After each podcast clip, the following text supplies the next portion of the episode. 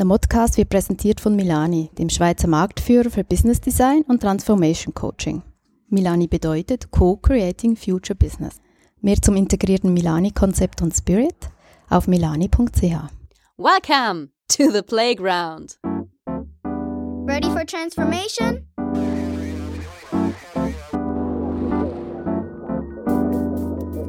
Modcast, the Masters of Transformation podcast.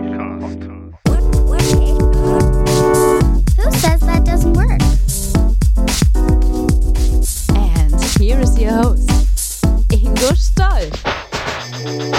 Hallo und herzlich willkommen zu einer neuen Ausgabe des Modcast des Masters of Transformation Podcast. Ja, heute geht es um Komplexität und um die Ambivalenz, die ja, damit unzweifelhaft verbunden ist und wie wir das aushalten können. Und mein heutiger Gast ist Stefanie Borgert. Und wir haben uns getroffen auf dem Wirtschaftsforum in Münster. Und äh, ja, einer der Sätze, die sie geprägt hat, der ist mir immer noch ganz warm im Gedächtnis, nämlich das Menschenbild von Maschinen in einer Organisation ist immer noch das handelsübliche Führungsbild, das Optimieren am Befinden des Einzelnen ist aber kein erfolgversprechendes Handeln in komplexen Systemen. Ja, was sie damit meint und wie wir damit umgehen können, das können wir von ihr lernen, denn sie hat viel Erfahrung im komplexen Denken und Handeln. Meine Damen und Herren, viel Spaß mit Stefanie Borgert.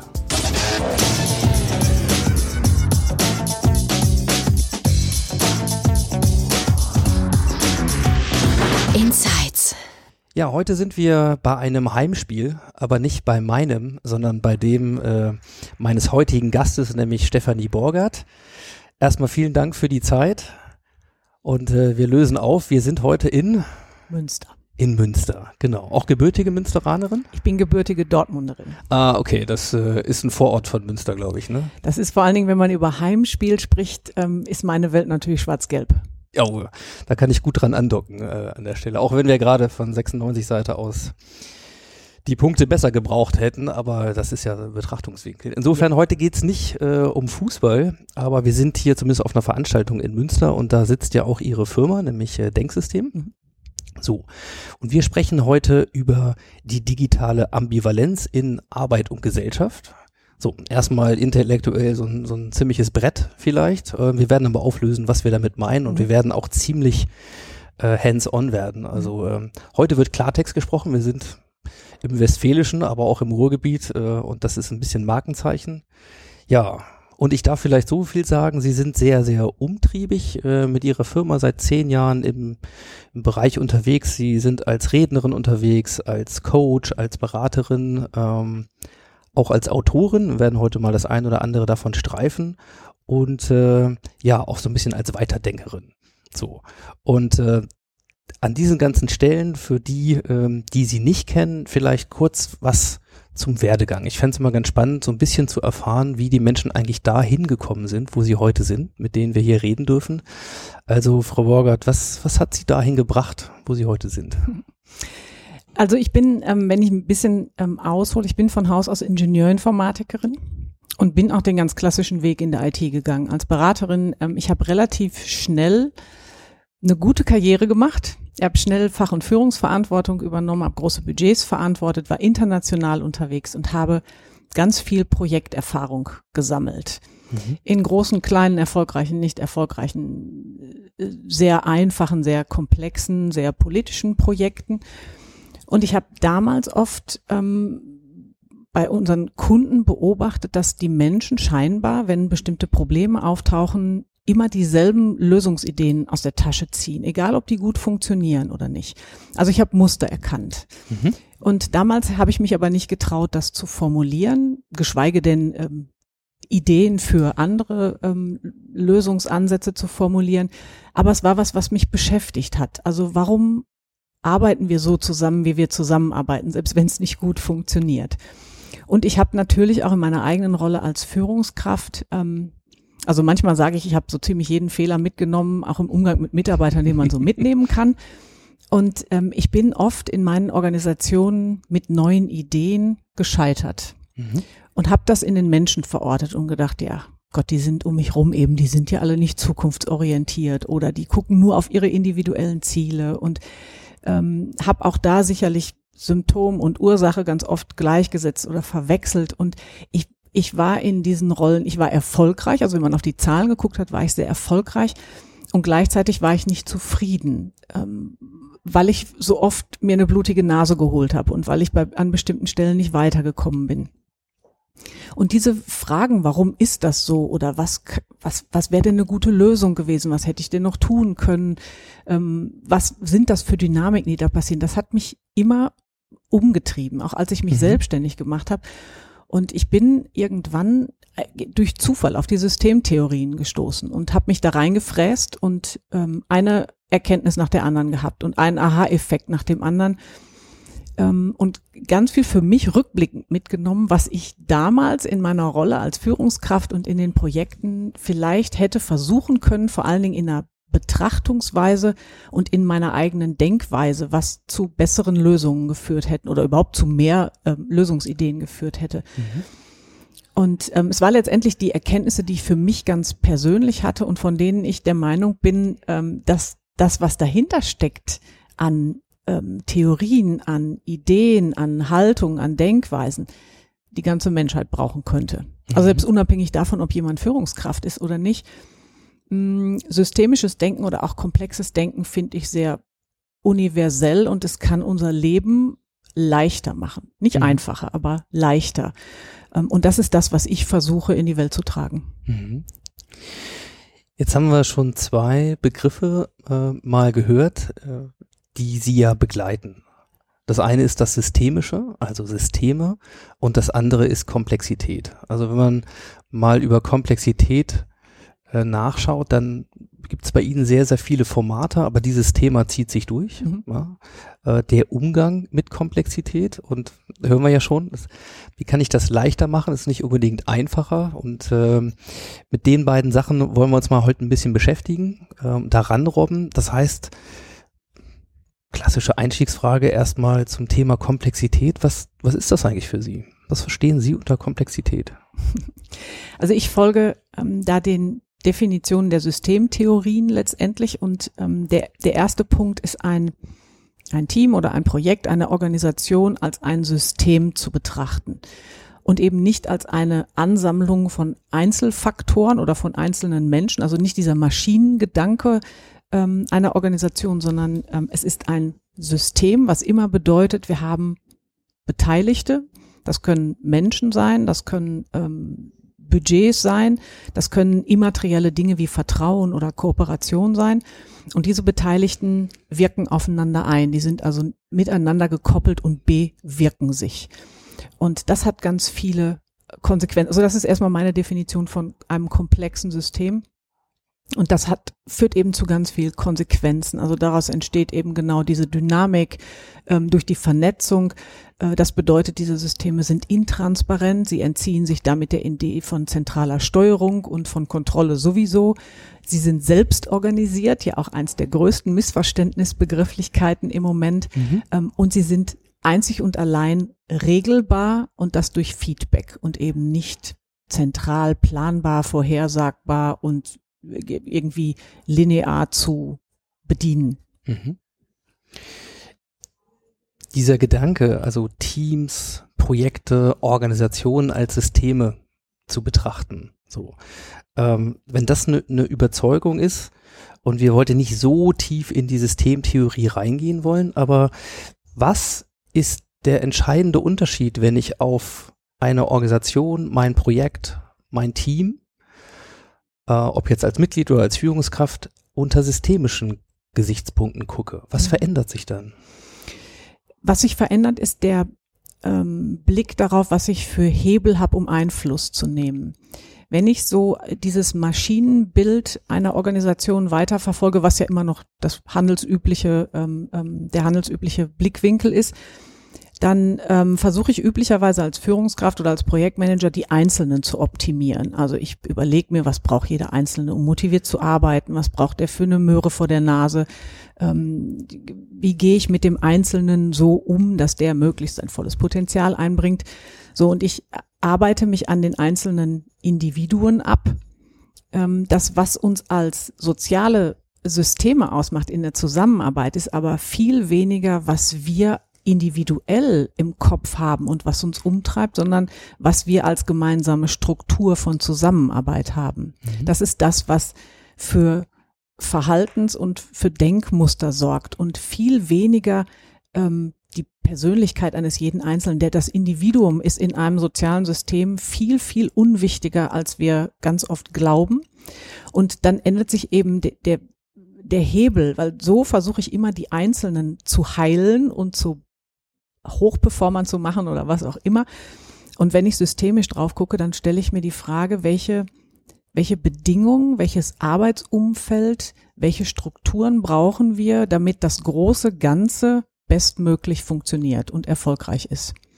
Und wenn wir diese Frage ernsthaft stellen und ernsthaft bearbeiten und beantworten, dann kreieren wir auch ein Umfeld, in dem die Einzelnen sich üblicherweise wohlfühlen und auch entfalten können und dürfen und wo das, was wir so selbstbestimmtes Arbeiten nennen, ähm, stattfinden kann. Mhm. Was ähm, halten Sie eigentlich von diesen Entwicklungen, die, ich sag jetzt mal, ein paar Schlagworte zu bemühen oder mal ein großes zu nehmen unter New Work oder neue Arbeitdiskussionen, ähm, im Moment geführt werden. Also wir haben ja auch gerade einen Vortrag gehört zum Thema Zukunft der Arbeit, was sich alles mal vermeintlich dann verändert und wie das so wird. Was, ähm, wie, wie stehen Sie diesen Ansätzen dieser New Work Bewegung gegenüber? Ambivalent. Ähm, es, natürlich die Ideen und die Konzepte, die dahinter stecken, sind sind gut. Also die sind ja, also New Work zum Beispiel ist ja auch viel breiter gedacht, als sich nur auf Arbeit zu fokussieren, sondern da geht's ja schon auch wirklich um den gesellschaftlichen Aspekt und darüber nachzudenken, wie wollen wir als Gesellschaft Arbeit eigentlich verstehen in der Zukunft. Es wird für, für meine Begriffe aber gerade in der Beraterbranche runtergebrochen auf Tools und Techniken und ähm, New Work bedeutet, wir lassen jetzt alle die Krawatte weg und wir stellen den Kicker auf, obwohl, die, obwohl das stimmt nicht ganz. Die New Work-Szene, wenn ich das mal so nennen darf, ist ja schon so weit, dass zu sagen, das reicht nicht. Ähm, aber wir ähm, stellen jetzt endlich mal den Menschen in den Mittelpunkt und das klingt zum einen so ein bisschen nach einem Gutmenschentum, wo die Idee ja gar nicht herkommt und es ähm, verkommt dann so ein bisschen zu es gibt hier was Methodisches, wir müssen nur A tun, dann wird B daraus folgen. Und damit sind wir wieder am ganz rein linearen Denken, ohne den Kontext zu betrachten, ohne ähm, in der, im jeweiligen Unternehmen zuerst mal hinzugucken, was ist denn die Struktur, die da ist und äh, was ist denn das Problem, das überhaupt gelöst werden muss. Also es ist auch so ein bisschen wie so einen ganzen Hühnerhaufen aufzuwuschen und zu sagen, ihr müsst jetzt alle irgendwas New Work tun. Und das glaube ich eben nicht bleiben wir mal äh, dabei und, und, gucken mal in diese in diese Ambivalenz ein bisschen ein bisschen genauer rein. Also klar, es gibt die Leute, die hingehen und sagen, wir müssen jetzt agil werden. Mhm. Ähm, die Berater kommen meistens dazu, wenn die Aussage vom Vorstand vielleicht schon mal getroffen ist. Das ist dann vielleicht einer dieser Glaubenssätze, äh, die gerade eigentlich kaum widersprochen sind. Ähm, also wir müssen alle agil werden. Äh, klingt ja erstmal wie eine sinnvolle äh, Einschätzung im Sinne von, naja, gerade die existierenden Strukturen machen es häufig schwierig. Vielleicht das abgekapselte, abgeteilte, Stichwort Silos, wenig Kollaboration, wenig Austausch in diesem System, ähm, diese Dinge aufzulockern ähm, und dann mit agilen Methoden äh, zu arbeiten, scheint ja erstmal ein ganz plausibler Ansatz zu sein. Jein. ähm, also das, was ich erlebe, ist, ähm, also im Prinzip, so wie Sie es gesagt haben, man denkt, agil kann bestimmte Dinge heilen. Also pauschal. Mhm. Agil bricht, um jetzt mal in dem Beispiel zu bleiben, agil, agil bricht immer das Silo-Denken und Handeln auf. Nö. Das kann es. Aber nur, wenn ich agil gut definiert habe und wenn ich die richtige Haltung und die richtigen Sichtweisen dazu habe. Und auch hier erlebe ich eben ganz oft, dass agil so als Methode gedacht wird. Wir, wir, wir nehmen eine Methode, also wir sind ja eh sehr methodenverliebt. Ja, Mhm. wenn was nicht funktioniert, dann war es der Prozess oder die Methode, dann nehmen wir halt eine andere und machen es nochmal neu.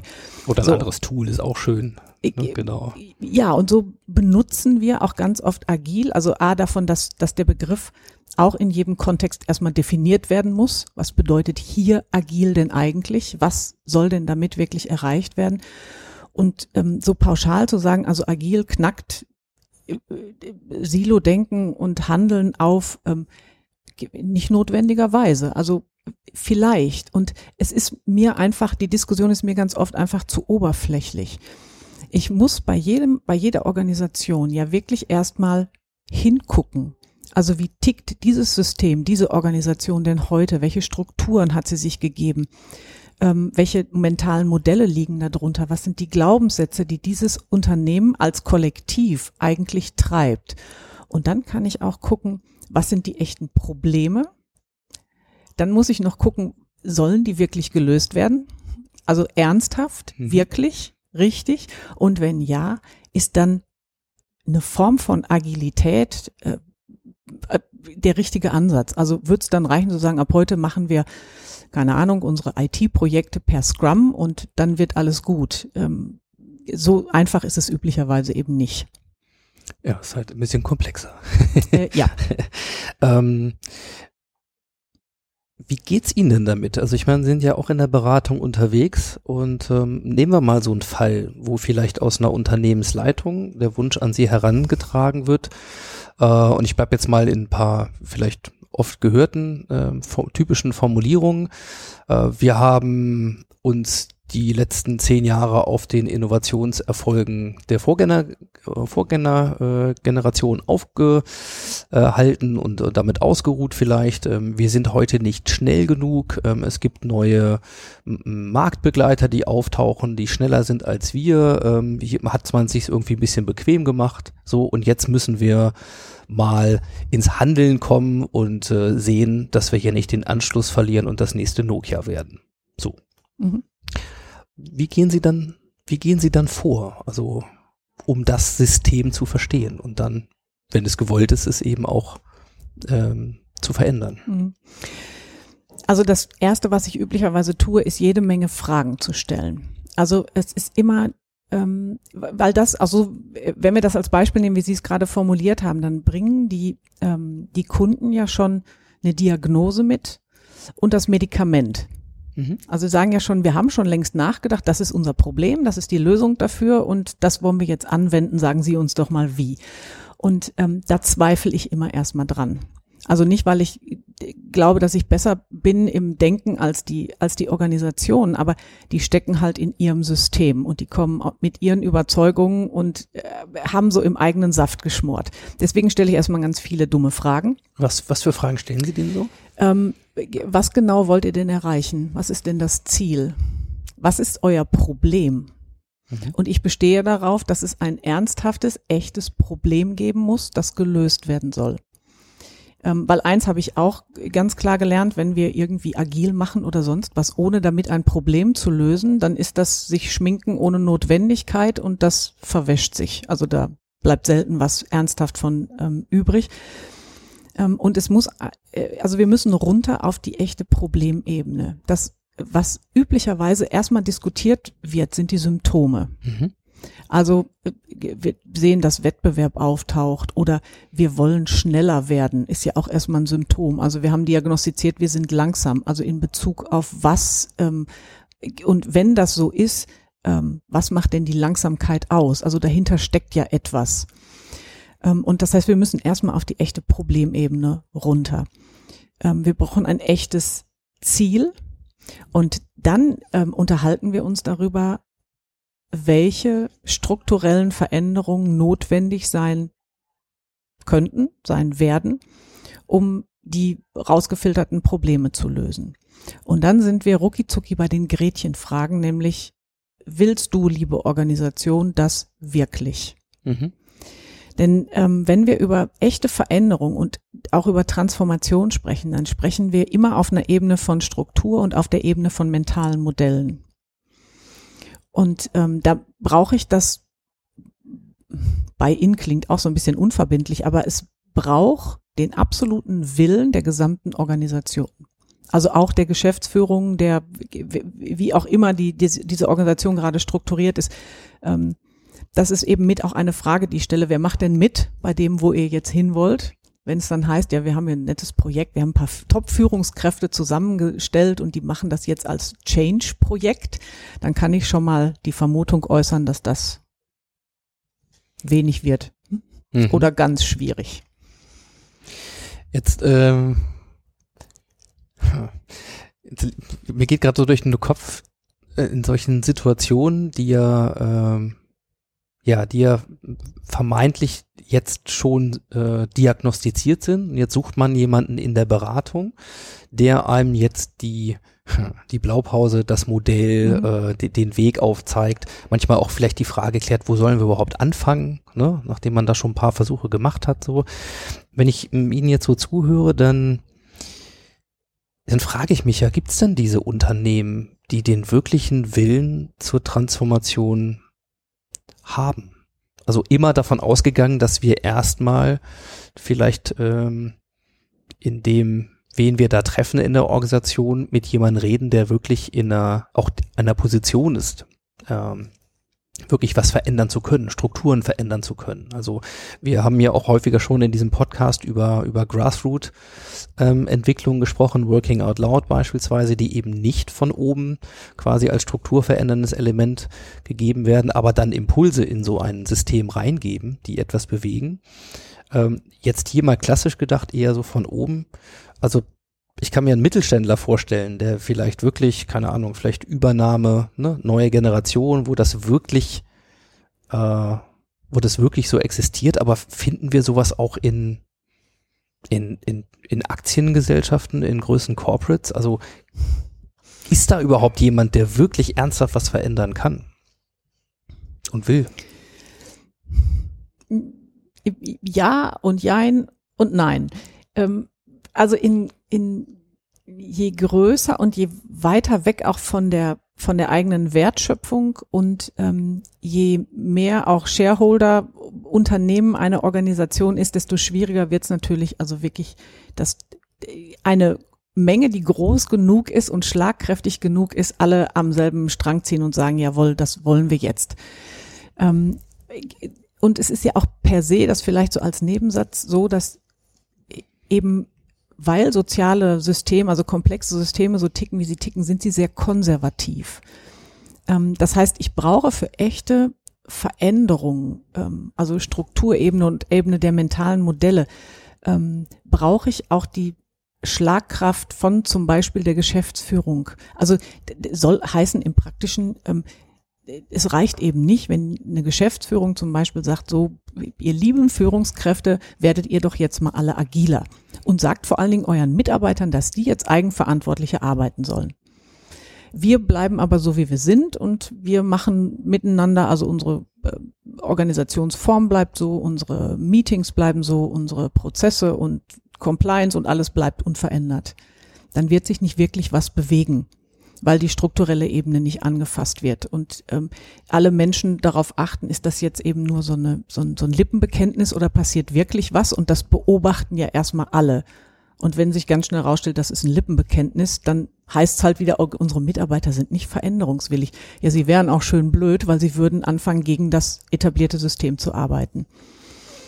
Ähm, es gibt allerdings in der Tat ähm, ja auch in großen Konzernstrukturen ähm, also was weiß ich, in der Holding einzelne Gesellschaften, ähm, die sehr wohl ihr eigenes Ding machen und die das für sich auch umsetzen können, dies dann aber auch unter Umständen verteidigen gegen die Nachbargesellschaften oder die übergeordnete, ähm, was sicherlich auch eine Anstrengung ist.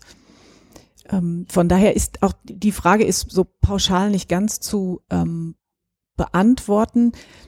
Ähm, wenn wir aber über Komplexität meistern sprechen und wirkliche Veränderungen und Transformationen, ähm, dann ist das für mein Dafürhalten zumindest ähm, bottom-up alleine nicht möglich. Mhm.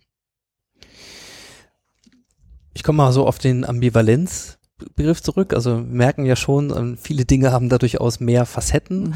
Ähm, ich will mal so ein bisschen auf die, ja auch auf eine Wertung hinaus. Also wenn ich mir das jetzt anschaue und ähm, drauf gucke und sag mal unabhängig davon, ob die einzelne Organisation jetzt Führungskräfte hat, die das wirklich wollen. Vielleicht stellt man ähm, im Miteinander äh, äh, sich rantasten fest, nee, der wirkliche Wille zur, zur Veränderung ist nicht da. Okay. Aber insgesamt äh, merkt man ja schon, dass im Grunde sich alle zumindest damit beschäftigen. Also, dass jetzt irgendjemand da steht und sagt, wir werden die nächsten 20 Jahre so weitermachen, wie wir das die letzten 20 getan haben, findet man ja kaum noch. Mhm. Hoffentlich so. Ähm, was für eine, was für eine Motivation steckt denn aus Ihrer Sicht eigentlich dahinter? Also gucken wir ruhig mal auf beide Seiten, also auf die, die im System stecken, in der Organisation. Warum macht man das jetzt dann wirklich? Und ähm, wie sieht's bei denen aus, die außerhalb des Systems möglicherweise helfen können oder sollen, das System äh, positiv zu verändern? Wie, wie sind da so Ihre, Ihre Wahrnehmungen? Ähm, auch sehr differenziert, glaube ich. Also innerhalb der Organisationen gibt es ähm, meistens einen echten Schmerz. Also es gibt ein echtes Problem, das gelöst werden muss. Das ist dann auch Motor für echte Veränderung. Es gibt auch, ähm, so erlebe ich es zumindest sehr oft, auch gerade bei den Führungskräften, ähm, schon Menschen, die auch ähm, so ein bisschen den Sinn in den sehr tradierten Strukturen nicht finden. Also sowohl für ihre eigene Rolle als auch für die Art, wie ihre Mitarbeiter ihren Job machen. Also ebenso sehr ähm, kleinkariert abzuarbeiten, was vorgetaktet ist und die, also das Ganze, was dahinter hängt, auch das sehr äh, kleinkarierte Berichtswesen und ähm, sehr viel Forecast und diese strukturierten Muss-Gespräche, die man dann in Ordner abheftet und so. Also wo sich einfach für viele Führungskräfte die Sinnfrage stellt und die deshalb auf die Suche gehen. Ich persönlich habe ja so eine Theorie, was so die Berater außerhalb angeht. Da sitzen eben die, die alle ähm, nicht systemkonform waren. Also so wie ich am Ende des Tages auch. Ähm, ich, ich war nicht mehr in der Lage, in diesen tradierten Organisationen zu bestehen. Also sie haben mich quasi ausgespuckt. Ähm, und ich glaube, dass, dass viele ähm, Berater, die einen ähnlichen Job machen wie ich, auch so einen Trieb für immer weiter suchen nach was, was, wie macht es denn Sinn? Wie kann es denn leichter gehen? Wie kann es denn besser gehen? Was ist denn das, ähm, was nicht zusammenpasst und was kann man an Lösungen finden? Also die so ein, so ein, ja, intrinsischen Dauertrieb nach Suche haben und nach Finden haben. Ähm, und die sind aber, glaube ich, in den tradierten Organisationen einfach auf Dauer nicht zu finden. Die gehen irgendwann. Die gehen irgendwann, aber wahrscheinlich aus einer äh, aus einer Haltung heraus, auch aus einem eigenen Wertesystem heraus, was dann eben nicht mehr systemkonform war. Äh, Das ändert sich ja nicht unbedingt. Jetzt komme ich als Mhm. Berater zurück. Ja, nicht die gleiche Organisation, aber eine, die vielleicht gleiche Symptome zeigt oder sehr ähnliche oder vielleicht das gleiche Problem hat. Mhm. Glauben Sie, dass man dann da mehr verändern kann? Oder müsste ich Also nicht eigentlich ein, ein Unternehmen gründen, ja, und, und mal den Beweis antreten, äh, dass es anders gehen kann? Ich meine, vielleicht ist Beratung ja auch einfach äh, ein Stück Feigheit, äh, es selbst zu probieren. Das ist ein guter Punkt. Ähm, Ich, ich glaube, dass das da alles mit drin stecken kann. Ähm, Eine eigene Organisation aufzusetzen und es anders zu machen, ähm, finde ich super Alternative. Ich glaube, dass ähm, mit den eigenen Erfahrungen aus, aus diesen Organisationen ähm, man von außen eben einen anderen Blick haben kann. Also einen distanzierteren ähm, und eben viel mehr auch natürlich von der Metaebene kommt und auf der Metaebene guckt. Und ähm, um zu durch Beobachten erstmal rauszufinden, wie eine Organisation wirklich tickt, brauche ich genau diese Distanz und diese Metaebene. Und dafür ist es natürlich gut. Ähm, ich glaube, also ich kann es ja nur auch an, an mir selber vielleicht ähm, reflektieren, ähm, dass ich, wenn ich in Organisationen gegangen bin und quasi auch so vor denen, also die Probleme oder die Vorgehensweisen beobachtet habe, wie ich sie früher selbst erlebt habe, dann hat das natürlich mit mir auch immer noch was gemacht. Also das hat alte Knöpfe gedrückt und ähm, das ist jetzt so aus einer Beraterposition nicht unbedingt der beste, ähm, der beste Hintergrund. Ähm, aber das ist, finde ich, eine Frage der Professionalisierung, das zu merken und damit umzugehen, zu lernen und das reflektieren zu können und ähm, so sagen wir mal sein altes Eigenerleben ablegen zu können, also den Wissenshintergrund natürlich noch zu haben, aber nicht mehr drin zu stecken, sondern sich eben in der Tat einfach auch distanzieren zu können. Mhm. Wie viel man wirklich bewirken kann, ähm, ja, ist ja auch eine, ist ja auch eine Dauerbrennerfrage, natürlich. Ich glaube, ähm, dass ich als Externe Impulse setzen kann. Und wenn die resonanzfähig sind, dann werden die Organisationen damit was anfangen. Wenn sie das aus welchen Gründen auch immer in dem Moment nicht sind, kann ich zumindest mittlerweile auch sehr gut damit leben, zu sagen, ich habe Impulse gesetzt, also ich habe meinen Job so gut gemacht, wie ich konnte. Ähm, wenn die Organisation zu diesem Zeitpunkt ähm, das, was wir besprechen, nicht annehmen, umsetzen, was auch immer will oder kann, dann ist das in Ordnung. Mhm. Führt mich ein bisschen zu der Frage, sind Sie eigentlich lieber Beraterin oder Coach, beziehungsweise Coaches? In welcher Rolle sind Sie lieber unterwegs? Ähm, also ich arbeite lieber mit den ganzen Systemen, als im Einzelcoaching zu sitzen, völlig glasklar. Ähm, für mich ist das ein bisschen spannender, da ist üblicherweise mehr Energie drin. Also das soll jetzt nicht despektierlich bezüglich des Einzelcoachings sein, ähm, aber ich habe eben auch einfach zu viel Auftragscoachings-Anfragen erlebt. Also die ja dann auch mit dem Gedanken kommen, wir haben hier eine Führungskraft, der springt gerade aus der Reihe, den müssen wir mal wieder zurück ins Glied sortieren, können Sie den mal heile machen und dann sind wir wieder bei Fokus auf den Einzelnen, Fokus auf die Symptome und das ist eben nicht meine, mein Arbeitsansatz. Deswegen mhm. arbeite ich ähm, am liebsten wirklich in der Organisationsberatung, wenn man so nennen will, für das, für das Gesamtsystem. Ja, oder gebe in anderen Formen also meine Gedanken dazu weiter als Impulse. Mhm. Wie viel Systemverständnis und, und Komplexitätsverständnis brauchen dann eigentlich Führungskräfte in Organisationen, die sich insgesamt äh, wirklich, also wirksam verändern wollen? Das volle Programm. Wäre schön was braucht man denn da? Man, ich meine, ich kann mich nicht dran erinnern, in meiner Führungskräfteausbildung mal, äh, weiß ich nicht, also wirklich mit Komplexität, äh, Komplexität oder Systemtheorie äh, konfrontiert zu sein. Ich meine, keine Ahnung, irgendwann flattert einmal so ein Nils Pfleging-Buch äh, unter mhm. die Hände und äh, auch da eher Komplexitoden, ja fast, fast missverständlich im Sinne von, ah, da steht jetzt drin, wie es geht. Mhm. Haben Sie in Ihrem ähm, aktuellen Buch äh, unkompliziert ja auch klar geschrieben, das ist kein Methodennachschlagewerk, das ist ein echtes Arbeitsbuch so, aber ähm, das scheint ja noch sehr weit weg zu sein von dem, was Führungskräfte äh, sozusagen, wenn sie sich das nicht selbst aus irgendeinem Impuls erarbeiten wollen, ähm, auch bekommen. Ich meine, oder wie ist da so ihr, Ihre Beobachtung? Ja, das ist leider auch meine Beobachtung nach wie vor. Das, was zunimmt, also in meinem kleinen Ausschnitt der Welt, den ich so ähm, betrachte, sind schon auch die Ideen in Personalentwicklungsbereichen, dass auch Führungskräfte ähm, sich jetzt mal mit dem Thema Komplexität beschäftigen, was gut ist und ein guter erster Schritt, was aber bei den Führungskräften oft dazu führt, dass die, wenn sie sich damit beschäftigt haben, sagen, das ist ja schön, aber meine Organisation bleibt ja die alte. Ich bin ja, was soll ich denn machen? Also auch die wird, werden ja damit alle zum Kämpfer gegen das System sozusagen, ähm, wenn sie jetzt auf einmal anders ticken. Deswegen, ähm, das ist so ein bisschen zweischneidig. Ich brauche eigentlich eine ähm, Komplexitäts- oder systemische Kompetenz auf allen Ebenen der Organisation. Und natürlich fängt das damit an, dass wir unsere Führungskräfte ähm, Ausbildung einfach mal modernisieren sollten. Also das ist ja auch kein neues Phänomen. Das ist das, wo ich manchmal so ein bisschen dran verzweifeln könnte.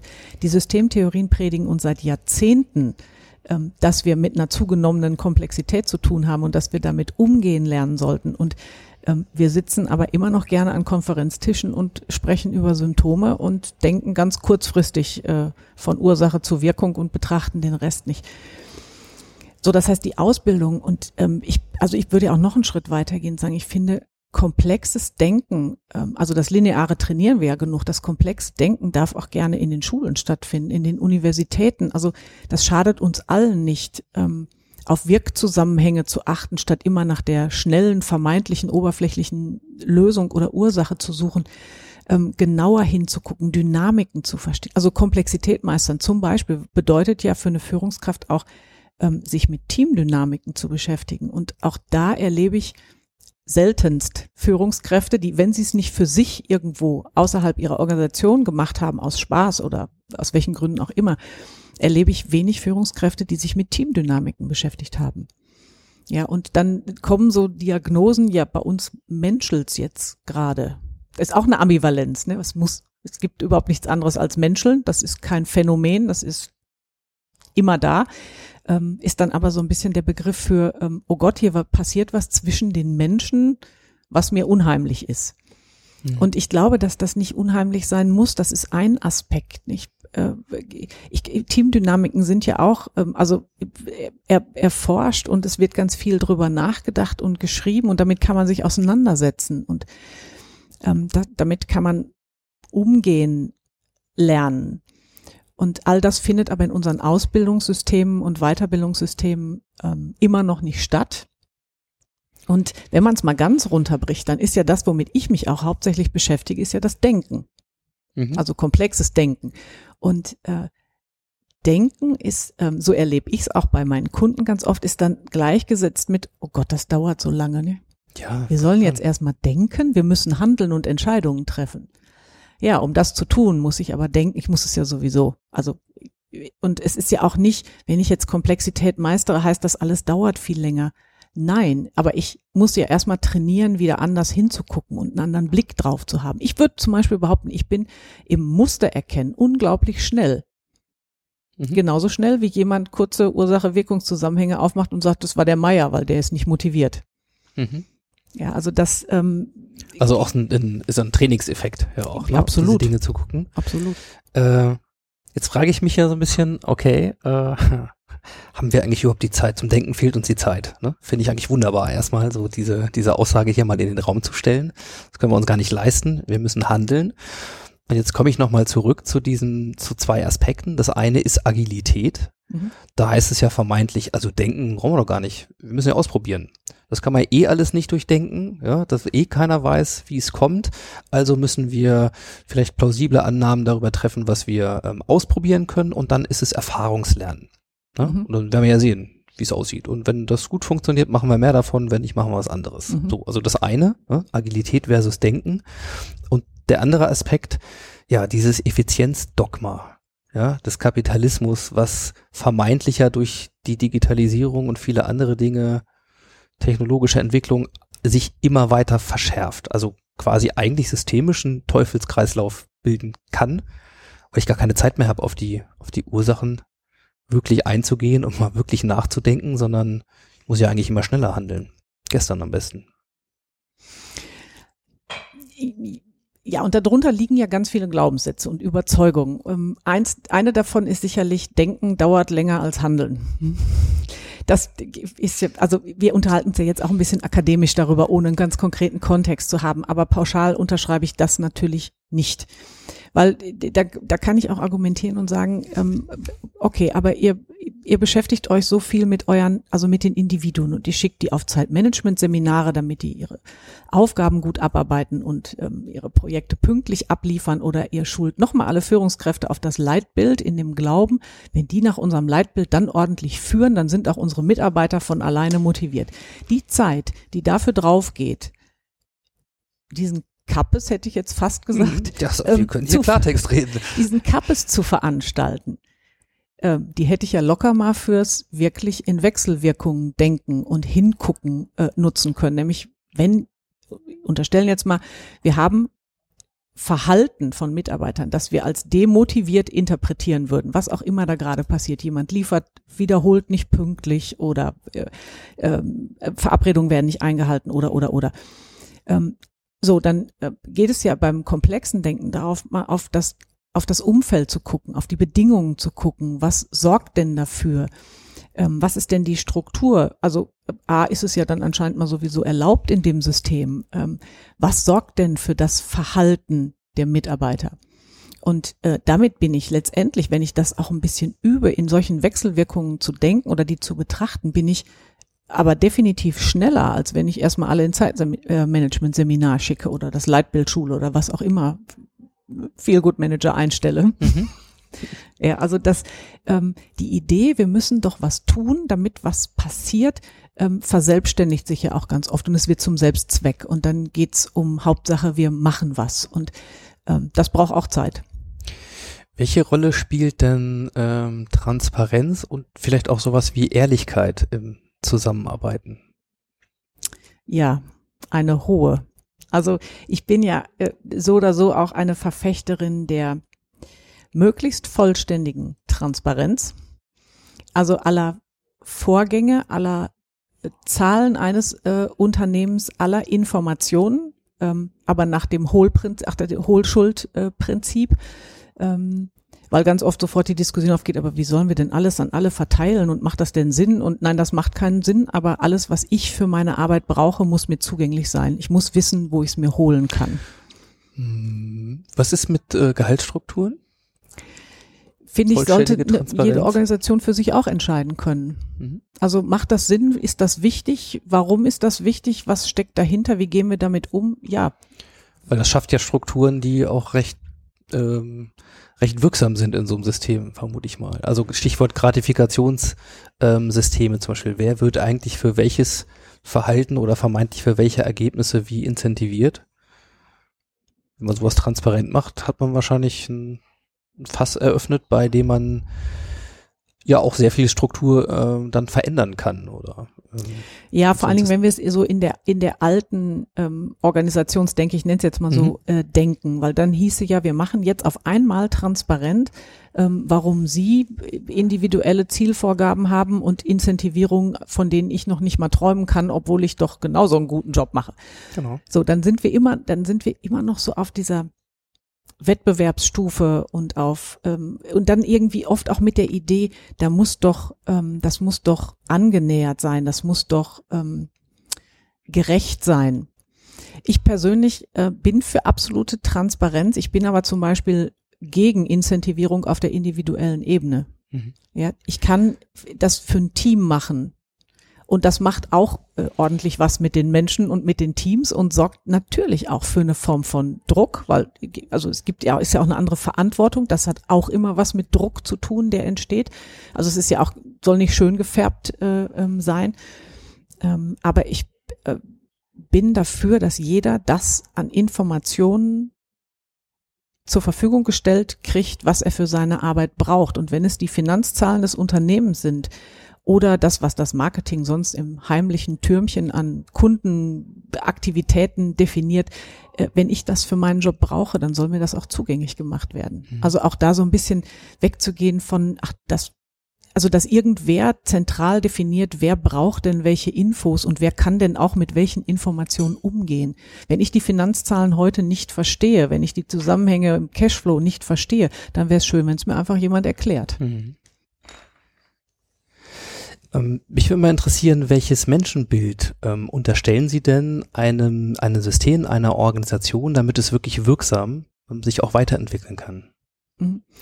Also das Menschenbild, mit dem ich arbeite, von dem ich ausgehe, ähm, ist, dass Menschen sehr wohl denken können, dass sie sehr wohl eigenverantwortlich sind, dass sie grundsätzlich auch motiviert sind und dass sie in einem sozialen System passende Bedingungen brauchen, ähm, um gut und gerne darin auch arbeiten zu wollen und auch arbeiten zu können.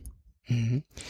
Jetzt würde ich ganz gerne auf einen Aspekt noch mal rein, äh, der ja für die vielleicht das Verständnis von Systemen auch ein, ein guter Einstieg sein kann, auf den man vielleicht stärker achtet ähm, als normal. Und das ähm, ist die Sprache, die in diesem System verwendet wird, äh, die, die genutzt wird. Und ich weiß ja auch, dass Sie sich mit Sprache ähm, sehr bewusst auseinandersetzen und das wahrscheinlich auch ähm, eine der Dinge ist, die Ihnen helfen, musterschnell äh, auf die Spur zu kommen. So, ähm, wie ist es da? Und vielleicht können Sie auch mal so ein, zwei Beispiele geben. Ja, gerne. Also zum einen ist Sprache ähm, in Organisationen das allererste Muster, das mir begegnet, auf das ich auch achte. Also das passiert vollautomatisiert, da kann ich auch schon nicht mehr anders.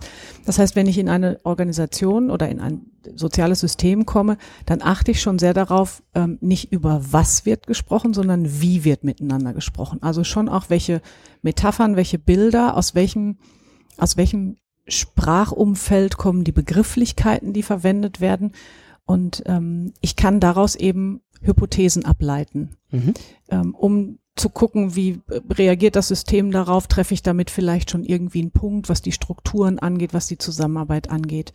Und ähm, ich habe, also ein Beispiel, das ich häufiger mal ähm, anbringe, ist, ich habe ähm, auf einer großen Raffinerie ein großes Change-Projekt begleitet. Und ähm, es gab gerade in den Kick-Off-Veranstaltungen, es waren große Runden, ähm, fast alles Herren, saßen so 12, 13 äh, Leute inklusive der Geschäftsführung. Und ich durfte das moderieren. Und ich habe ähm, die Begrifflichkeiten auch mitgeschrieben, das mache ich häufiger, um es hinterher mal zu spiegeln, weil äh, wir Sprache ja auch viel unbewusst benutzen in Organisationen und das gar nicht immer auf dem Schirm haben. Und die Begrifflichkeiten, die hauptsächlich vielen in diesem Kickoff ähm, waren ähm, Federn und Teeren, Nachladen, ähm, Gräben ziehen, auf verschiedenen Seiten stehen. Also die kamen ganz viel aus dem militärischen Sprachgebrauch. Mhm. So, danach weiß ich natürlich nicht, wie dieses System tickt, aber ich kann Hypothesen bilden, wenn es um Zusammenarbeit geht, also gerade so bereichsübergreifend, ähm, kann ich daran Hypothesen bilden, wie so Kooperation funktioniert oder auch nicht. Und diese Hypothesen kann ich eben anbieten, ähm, um damit zu arbeiten. Und ähm, das, was ich immer wieder erlebe, und ähm, das hat, Sie hatten gerade nach der Ehrlichkeit gefragt, das spielt damit, glaube ich, auch sehr zusammen, was ich immer wieder erlebe. Ich komme ja als konstruktiver Störenfried. Also ich komme ja nicht, um zu bestätigen, sondern ich komme, um zu stören, also in einem sehr konstruktiven Sinne, nämlich wach zu rütteln und Reflexion anzubieten. Und mhm. das, was ich, das, dafür werde ich eingeladen und gleichzeitig hoffen die Menschen, glaube ich, manchmal auch, dass ich es dann doch nicht tue. Und das fängt an der Sprache ähm, relativ früh häufig an. Ähm, ich benutze halt meine Begrifflichkeiten und ich bin ja sehr für Diskurs, Offenheit, Ehrlichkeit und ich bin fürs Streiten. Und ich benutze auch diesen Begriff. Und dann ähm, kommt es schon häufiger mal vor, dass dann mich jemand zur Seite nimmt und sagt, also oh, streiten klingt nicht so schön und so den Begriff benutzen wir aber nicht. Und also wir wollen es auch gar nicht Problem nennen, können wir es nicht Herausforderung nennen. Und ähm, das, was ich eben erlebe, ist so der Versuch, mich auf die Organisationssprache einzunorden. Ähm, wenn ich das tun würde, würde ich mich auch wahrscheinlich im Laufe der Zeit einnorden lassen auf die Denkweise und dann könnte ich nicht mehr stören. Ähm, aber ähm, es ist eben jede Organisation hat ihre Sprache und ähm, die Sprache zeigt ja nun mal auch, was wir denken. Also es funktioniert ja in beide Richtungen, aber mhm. über Sprache transportieren wir unsere Gedanken und damit transportieren wir darüber auch unsere mentalen Modelle, unsere Glaubenssätze, unsere Vorurteile, unsere Stereotype. Deswegen ist es das Wie in Organisationen miteinander gesprochen wird, ein super Indikator für ganz viele Aspekte, wie, wie funktioniert hier das mit dem Vertrauen, wie funktioniert das mit der Kooperation, ähm, wie wird hier mit Fehlern umgegangen. Ähm, das kann ich eben aus der Sprache ableiten, beziehungsweise ich kann Hypothesen ähm, daraus mhm. ableiten und äh, das ist super spannend. Ähm, ich glaube, das ist tatsächlich eine Sache, die, ähm, die man sehr schnell in der Wahrnehmung verändern kann, wo man sich einfach mal drauf konzentrieren kann, in so einem Meeting mal einfach zu schauen am Anfang, was sind eigentlich so diese Sprachbilder, ähm, sich das ruhig auch mal zu notieren und, und auch einigermaßen wertfrei, dafür plädieren sie ja auch, äh, das einfach erstmal so zu beobachten, ohne gleich mhm äh, vom Sprachbild auf die Persönlichkeit zu schließen, mhm. ja, was ja auch so eine typische ähm, Führungsfalle ähm, dann häufig ist, den gleich in seiner ganzen Persönlichkeit in eine Schublade zu stecken und dann ist er halt äh, so oder so. Ähm, und in diesem ganzen ja Konstruktivismus äh, den man dann da beobachten kann, wie materialisiert sich Denken in Sprache, in Sprachbildern, kann man, glaube ich, eine ganze Menge sehen, inklusive natürlich für sich selbst, wenn man mal guckt, welche Redewendungen man so verwendet und welche eigenen Sprachbilder man so hat. Ähm, und ich will noch mal einen kleinen Bogen schlagen zu einem Artikel, den ich neulich auch von Ihnen gelesen habe und da haben Sie was Wunderschönes gesagt. Da ging es nämlich eigentlich um das ganze Thema und ich will mal so von der Organisation ein bisschen auf die gesellschaftliche Ebene zum Schluss, nämlich ähm, so Ihre Gedanken zum Thema Social Media und ähm, was das eigentlich mit uns macht. Und wenn man mal sieht, welchen Einfluss das auf Sprache hat, es wird immer kürzer, ähm, kurzlebiger. Ähm, auch in den Bildern, die da kommuniziert werden, geht es halt sozusagen um den Wirkungstreffer, um das Like, also diese diese Super Likes, also die, die Höchstpunktzahl zu kriegen, so haben sie das mal beschrieben. Und sie haben da einen Satz äh, gesagt, den fand ich sehr schön, der hieß, das wahre Leben findet im echten Leben statt. Ja, und ähm, auf dieser Ebene würde ich ähm, gerne mal das mit der Frage verbinden, geht es nicht gerade an vielen Stellen aus Ihrer Sicht in die komplett falsche Richtung, um eigentlich eher komplexer denken und auch Handeln im systemischen Kontext erlernen zu können? Sind wir nicht gerade möglicherweise kollektiv in die andere Richtung unterwegs? Die Frage stelle ich mir in der Tat auch häufiger. Und ähm, ich im momentan wäre meine Antwort dazu. Ähm, ich glaube nicht, dass wir in die total falsche Richtung gehen. Wir gehen in eine Richtung, in die, die wir eben gehen.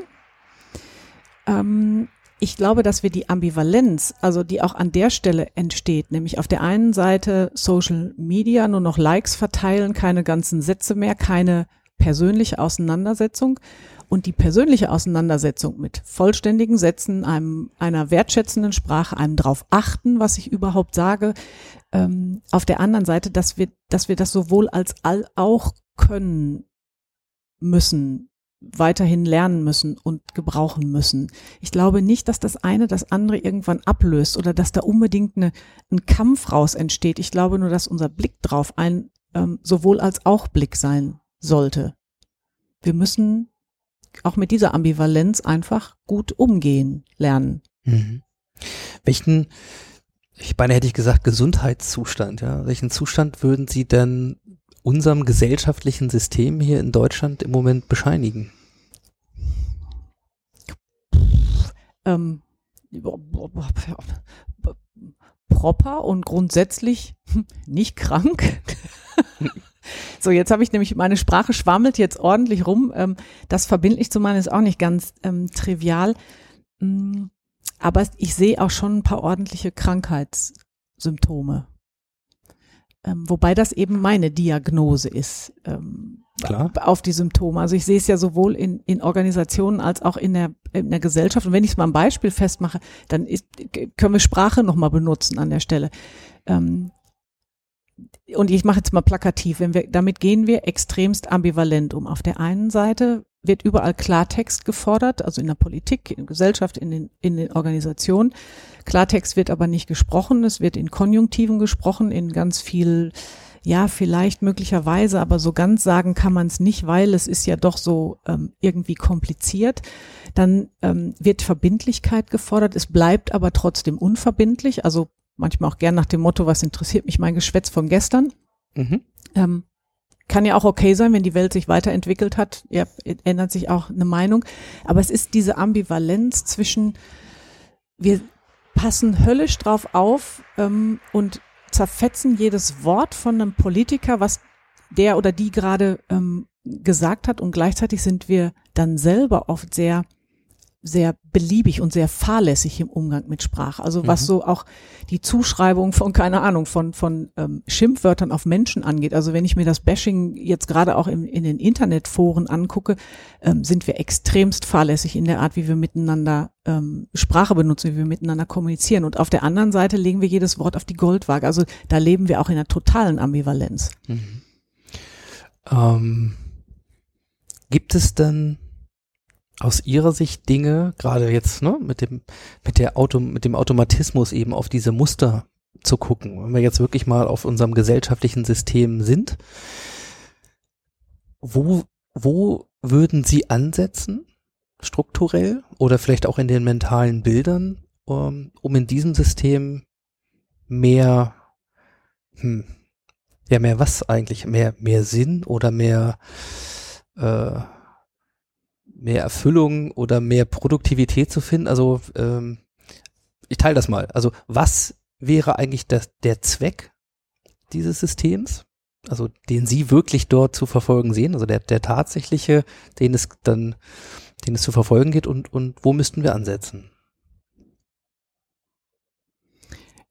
Ich glaube, die Frage kann ich nicht greifen. Hm. Also gesellschaftlich betrachtet was ist der Zweck unserer Gesellschaft? Unserer Deutschen zum Beispiel. Mhm. Das ist eine gute Frage. Also ich kann die, ich kann die so, ich kann die so, glaube ich, gar nicht beantworten. Ähm, da müsste ich verdammt lange drüber sinnieren. Und ich bin auch gar nicht sicher, mh, hm, ob es im Moment, nee, ich glaube, die Frage müssen wir, die entweder, also mhm. da kann ich gerade nicht, Kann gerade null dran andocken, glaube ich. Was ist denn der Zweck unserer Gesellschaft? Ja, ich meine, wenn jedes System, wenn man den Zweck sozusagen kennen sollte, analysieren sollte, um dann in den Strukturen auch zu arbeiten, dann müssten wir ihn da ja wahrscheinlich auch mal versuchen zu greifen. Ja, das heißt durch Beobachten finden. Mhm. Also ich, ich war jetzt gedanklich bei der Frage, was ich denke, was der Zweck sein sollte. Ich glaube aber die Frage, was ist denn der Zweck, der tatsächliche, weil der ist, den kann ich ja beobachten. Mhm. Ähm, ich, ich, ich bin nicht sicher, ob der sich für unsere Gesellschaft so ohne weiteres fassen lässt. Ähm, also A sind es mehrere Zwecke, gar keine Frage. Mm, Und wenn ich so den, ähm, die ähm, Frau Nahles, also als sie noch ähm, Bundesbildungsministerin war, hat ja eine Studie durchführen lassen zur Zukunft. Ich glaube, Zukunft 4.0 hieß es in der Tat. Ähm, mit Unterstützung von den Next Practice Leuten. Ähm, und was dabei rausgekommen ist, dass, ähm, dass unsere Gesellschaft zum Beispiel auch nicht mehr so einen klaren Wertekanon hat, sondern dass auch das mittlerweile sowohl als auch ist. Wir haben nicht mehr so eine Wertemitte, um die sich Deutschland jetzt orientieren würde, sondern ähm, wir haben alle möglichen Wertebubble und die sind gleich wichtig, wertig, gleich vorhanden. Und ähm, das führt uns völlig weg von Ihrer Frage. Boah, weiß ich nicht. Aber ich ähm, kann schon äh, kann schon sehen, dass das natürlich äh, äh, quasi ein, ein sehr sehr großer Raum ist, weil ähm, von da bis zur Leitkultur und zu anderen Themen ähm, kommen wir ja schnell. Nichtsdestotrotz, ähm, ich versuche es vielleicht noch ein bisschen einzugrenzen. Äh, These, ja, dieses System, was wir haben auf der gesellschaftlichen Ebene und was natürlich auch in Organisationen und am Ende auch in Verhaltensweisen, in Projekten sich widerspiegelt, weil wir Teil des Systems Mhm. sind. Ähm, wenn wir auf Deutschland mal gucken an der Stelle, dann haben wir ähm, Ole Wintermann zum Beispiel heute mal in seiner Keynote hören dürfen, der ein bisschen anprangert zum Thema Zukunft der Arbeit, dass wir in Deutschland eigentlich diesen neuen Entwicklungen, die die Digitalisierung mit sich bringt, häufig ablehnen, skeptisch oder auch reaktionär entgegenstehen. Also entweder werten wir es ab, also, ah, so schlimm wird es schon nicht werden, oder wir ziehen es ins Lächerliche oder was auch immer, aber dass man sich ernsthaft wirklich damit beschäftigt, ähm, scheint seiner Meinung nach zum Beispiel nicht wirklich stattzufinden. So, darin das Problem geschildert, ähm, wir verpassen dann den Anschluss oder wir haben nicht die notwendige Offenheit und das wird irgendwann zum Problem. So, ähm, wenn man dieses ist, das als ein beobachtbares Verhalten mal so nimmt als These, und Sie haben ja selber auch gesagt, es gibt einige Sachen, wo wir zumindest auf der Symptomebene ja, durchaus auch ein bisschen kränklich sind, dann wäre die Frage ja, wie gehen wir denn mit sowas um aus einer Systemsicht? Also was kann man tun, wenn es nicht eigentlich darum geht, an dem Einzelnen zu arbeiten und den aufzufordern, jetzt mal ein bisschen offener ja, für Zukunft und Digitalisierung zu sein? Ja, also so das Stammtischgespräch mit dem AfD-Wähler, um mal irgendein Stereotyp zu Mhm. bedienen. Was müsste man denn systemisch machen? Mm, Also zum Beispiel ähm, wäre es dann auch sinnvoll, dass sich das Thema entsprechend ähm, über unsere Politik widerspiegelt. Also da ist, ähm, wenn ich es so betrachten will, ja, ist das eine ja auch oft Spiegel des anderen. Also wir haben jetzt eine, ähm, die Frau Bär ist ja jetzt Staats, heißt das Staatsministerin, Staatssekretärin, ja, Staatssekretärin für Digitales. Ich glaube, Staatsministerin heißt es. Mhm. So, wo einfach andere Länder, ähm, Ministerien äh, mit sich Mitarbeitern und Budgets ähm, dafür aufsetzen. Ähm, wir haben eine Kanzlerin seit vielen, vielen Jahren, die vor einigen Jahren noch gesagt hat, dass mit dem Internet ist das dieses Neulandgebiet, das wir betreten. So, das heißt eine eine Affinität für Technologie, für ähm, neue Ideen, ähm, finde ich schon nicht in der Politik. Ähm, was ich dann zum Beispiel über die Medien wie die Presse finde, ist, ähm, sind die Hypes, also die, das totale Angstmachen auf der einen Seite ähm, und das absolute Buzzword Bingo ohne irgendeinen sinnvollen Hintergrund auf der anderen Seite. So, jetzt habe ich bin Informatikerin, das heißt, also ich habe auch noch mein Schwerpunktgebiet war Fuzzy Logik. Das heißt, ähm, ich behaupte mal, ich habe eine ungefähre Idee davon, ob es künstliche Intelligenz überhaupt gibt oder nicht und wie gut oder intelligent oder nicht intelligent ähm, Roboter oder Robotik im Moment sein kann. Aber das hat ja jetzt nicht jeder Bürger auf dieser Welt. Das heißt, ähm, wir, wir kriegen es nicht vorgelebt von der Politik ähm, und kriegen eben alles zwischen zwischen Angst um Arbeitsplätze und ähm, Roboter werden in Zukunft schlauer sein als wir aus der Presse. Ähm, das ist jetzt nicht ein besonders guter Nährboden, auch nicht für die Diskussion mit dem AfD-Wähler am, ähm, am, Mhm. am Tresen natürlich. Und ähm, deswegen ist auch die Frage nach, nach der Struktur, es müssen, muss eben auch gesellschaftlich auf den verschiedenen Ebenen das Thema zumindest mal besetzt werden. Und das kann ich sicherlich nicht mit den immer wieder gleichen Leuten an den gleichen Positionen. Und das hilft auch nicht, dass wir jetzt mal ein paar jüngere Minister haben, wie Herrn Spahn oder so, ähm, weil die Struktur sich da ja nicht ändert. Und die Frage, die irgendwann dahinter steht, die ich ganz spannend finde, auf die ich aber keine Antwort habe, ist, ob, ob genau diese Form von Demokratie oder so, wie wir sie wählen, wie sie zustande kommt, eigentlich noch die passende ist für dieses Zeitalter. Ich finde an der Stelle äh, lassen wir das mal so stehen. Ich verweise gerne auf den Podcast mit äh, Dr. Andreas Zeug zum Thema Mhm. äh, Unternehmensdemokratie, der Mhm. auch hier schon in diesem Channel war, wo wir uns mal mit anderen Möglichkeiten, Mhm. anderen Modellen von Demokratie äh, statt jeder hat eine Stimme und die zählen alle gleich äh, und so weiter auseinandergesetzt haben. Mhm. Also da äh, könnt ihr gerne anknüpfen, wenn ihr das hört. Ähm, zum Schluss würde ich gerne ähm, ja eigentlich die Frage stellen, wenn, hm, wenn es immer einfach ist, auch über Systeme zu reden oder auch auf das System zu schimpfen. Also, und das meine ich jetzt gar nicht äh, 68er-mäßig so, aber ähm, da hat man viel gesehen, was wirklich Alternativen für ein System sein können und was es wirklich bedeutet, sich mit Alternativen zu beschäftigen. Also wenn es, wenn es so ist, dass wir ja trotzdem am Ende auch ins Handeln kommen müssen, nach dem Denken, nach dem gut überlegten, komplexen Denken. Und jeder Teil des Systems ist, und damit wir auch ermächtigt sind, Dinge zu tun und Dinge be bewirken können, so, was würden Sie sich wünschen? Und wenn Sie es haben, woher ziehen Sie Ihre Zuversicht? Ähm, sozusagen für uns und das, was wir dann als Zukunft erleben in diesem ganzen intransparenten, unplanbaren, unerwarteten, unbeständigen, auf das wir ja zusteuern.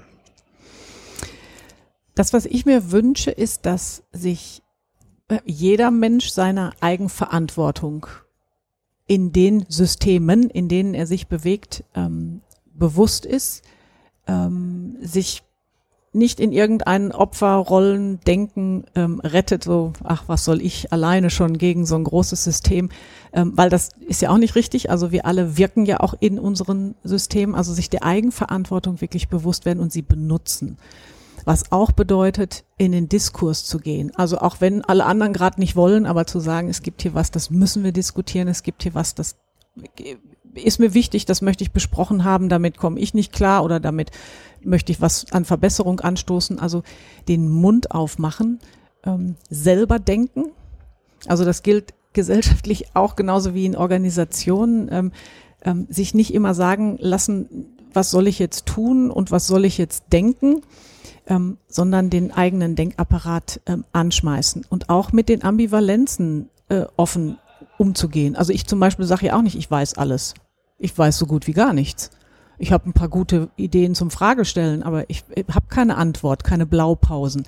Ähm, und diese Ambivalenzen auch mit besprechbar zu machen und sie quasi zu erlauben, weil sie sind ja da. Also auch alles das, was doch unten drunter uns allen klar ist, was vorhanden ist, was da ist, auch benennen zu können. Zu sagen, das ist die Welt, in der wir gerade leben und jetzt lass uns mal zusammen besprechen und überlegen, wie wir das möglichst gut für alle Beteiligten hinkriegen. Mhm.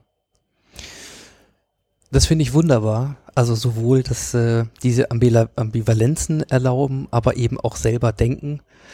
Äh, nicht, nicht alles aus den Medien äh, dann Volley nehmen. Und äh, ich glaube, das würde uns gut tun, Mhm. jedem Einzelnen.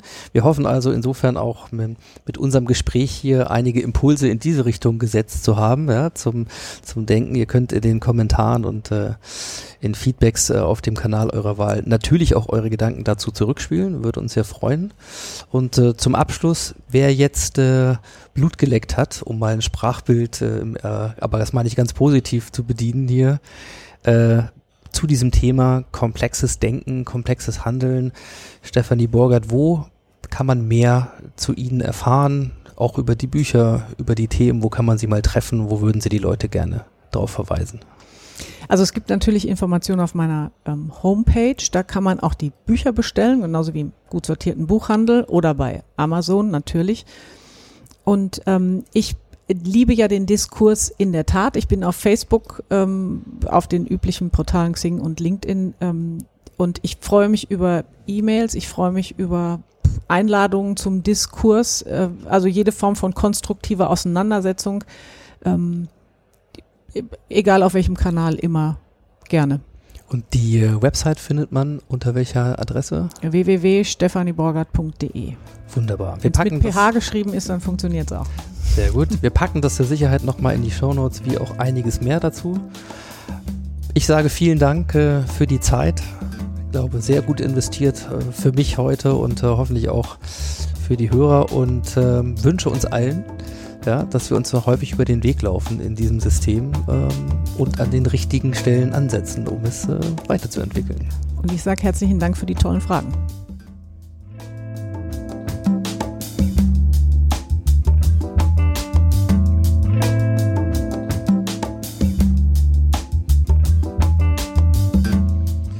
Ja, die Fragen. Am Anfang sind immer die Fragen. Die stellt nicht nur Stefanie Borgert gerne, äh, sondern ich auch und es macht besonders viel Spaß in einem solchen Austausch auf diesem Level. Ich hoffe, äh, euch ging es ähnlich. Ihr habt viel davon mitgenommen. Wenn ihr mehr davon möchtet, dann verweise ich euch gerne auf die Shownotes masters-of-transformation.org slash modcast slash slash 059 für die Episode 59.